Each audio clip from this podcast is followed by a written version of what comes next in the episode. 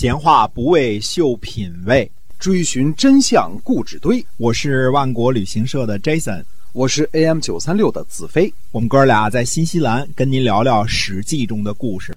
各位亲爱的听友们，大家好，欢迎来到我们的节目啊，《史记》中的故事，我们是天天的更新，希望您能够持续的关注。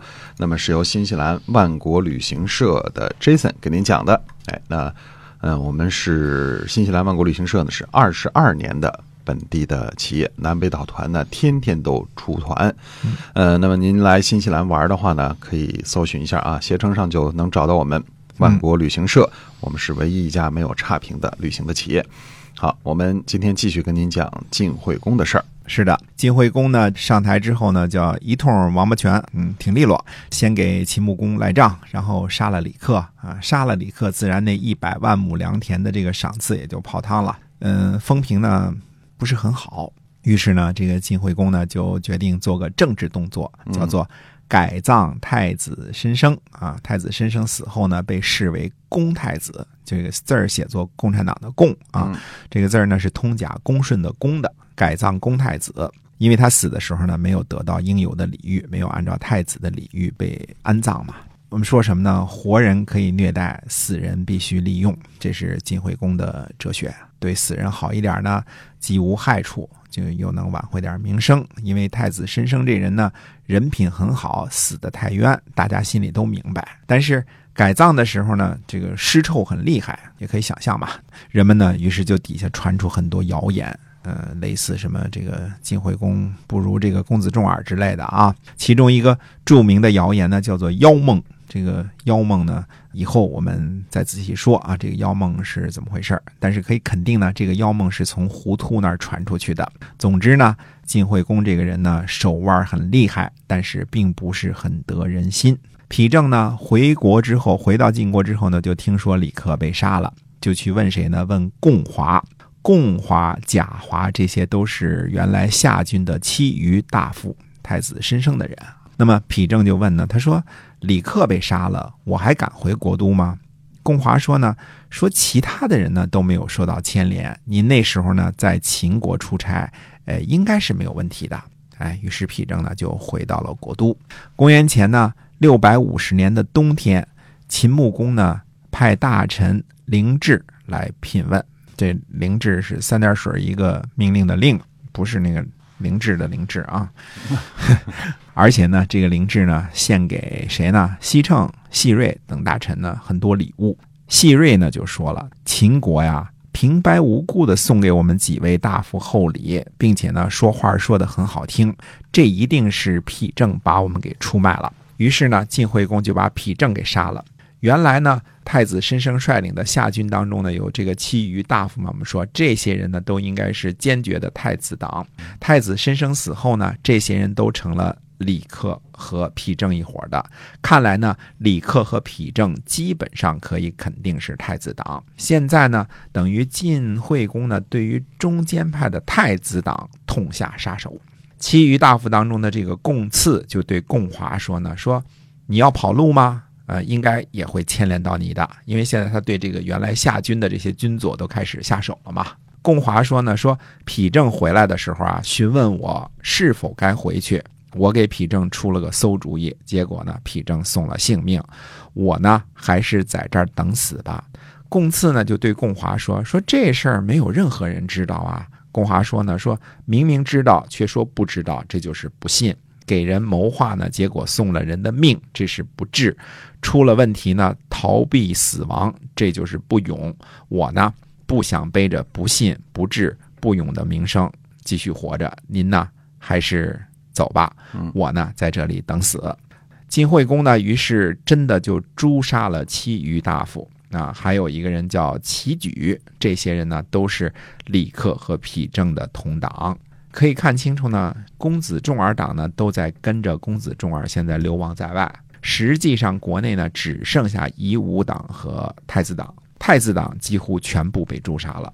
丕正的儿子呢叫丕豹，逃跑去了秦国。丕豹呢就对秦穆公说：“说晋惠公呢背叛您啊，这个最大的恩人，计较小的怨仇，不得民心。如果您讨伐他的话呢，一定会把晋惠公轰走的。秦穆公回答说呢，说如果不得民心，哪里有可能诛杀大臣呢？秦穆公认为呢，晋惠公是可以掌控大局的。别忘了，那个时候的大臣和后世的大臣不一样啊。后世的大臣就是拿俸禄的官儿，就是个打工的啊。哎，对，春秋时期的大臣呢，都是一个个小型的诸侯啊，有封地，有自己的私属军队。晋惠公看来是个狠角色啊，一上台就噼噼啪啪这一通这个呃一通王八拳啊，赖账的赖账，该杀的杀。各种尖酸损坏的招啊，各种套路都上了哈，哎，都上了。嗯。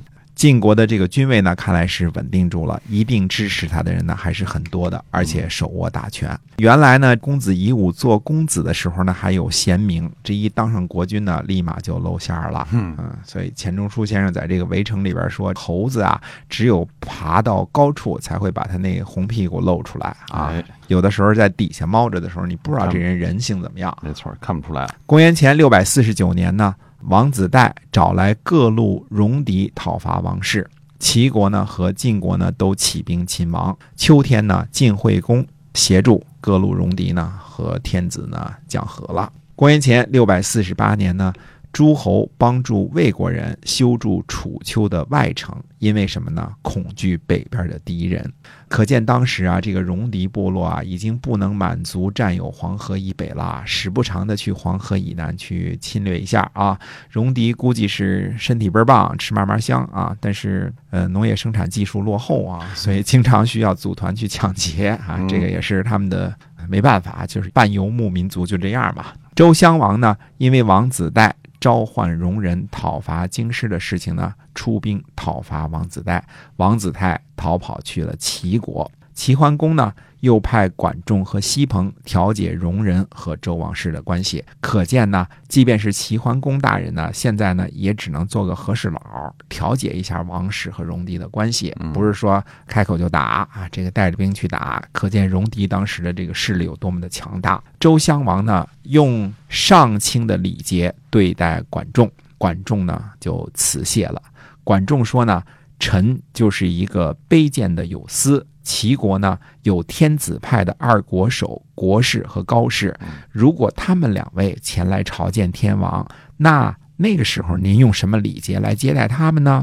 周襄王说呢，说朕感谢齐桓公的功绩，奖励你的贡献。你虽然爵位低，但是在齐国呢是执政大臣，不要违反朕的命令。最后呢，管仲只接受了夏卿之礼，返回了齐国。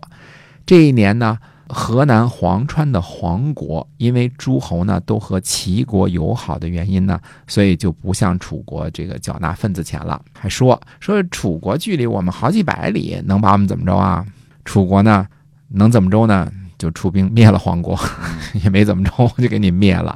我们前面说过啊，楚国的习俗呢是把被灭国家的贵族都发配到岭南啊，就是广州啊。番禺对吧？嗯，呃，所以黄姓我们这儿说的是广东人讲的大肚黄，这个黄姓呢，在广东也是大姓，时至今天依然如此啊。这个是我们对于这个广东大姓的一个猜测啊，说好几回这个事儿了啊。黄飞鸿，对的。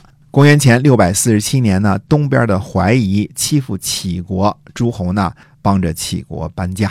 为了抵御戎人的侵略呢，诸侯又派兵呢，卫戍周王室的成州。啊，洛邑当时又叫成州，齐桓公呢就让使节呢叫做仲孙角去问问，这三点水一个秋天的秋，念角啊。仲孙角呢，他说你去问问，说看看周襄王呢会不会赦免王子带，王子带现在跑去齐国了嘛。仲孙角回来呢，就对齐桓公说，他说估计王子带没有十年都回不了王京。因为周襄王还非常的生气，仲孙角呢实际上是察言观色，正事儿办完了，根本就没提王子带这事儿。对啊，因为看看就知道周襄王对这件事是不是还很愤怒了。那么同样呢，在公元前六百四十七年呢，晋国遭了灾荒，欠收了，晋国人呢就去秦国呢请求买米。我们说过这个字儿叫籴啊，上面一个入，底下一个米，叫籴啊。呃，入米呢就是籴，出米呢就是跳。啊，一个是买米，一个是卖米。很形象啊。哎嗯，出米入米啊。嗯秦穆公呢，对于这个请求是怎么样的回答的呢？毕竟这个晋惠公赖账是有名的啊，刚赖了我一把，现在你又找我来买米嗯啊。这个买米是平价米，我们说敌和跳都不是这个加了很高利润的，说你们国家遭灾了，我要多收你点钱，不是这主意啊，都平价米。到底那么我们说秦穆公对于这个买米的请求会怎么样的答复呢？那么下回跟大家接着说。哎，是不是看这个秦穆公会不会跳哈？会给晋国人跳？是，嗯，到底跳不跳呢？希望您继续关注我们的节目，我们下期再会。再会。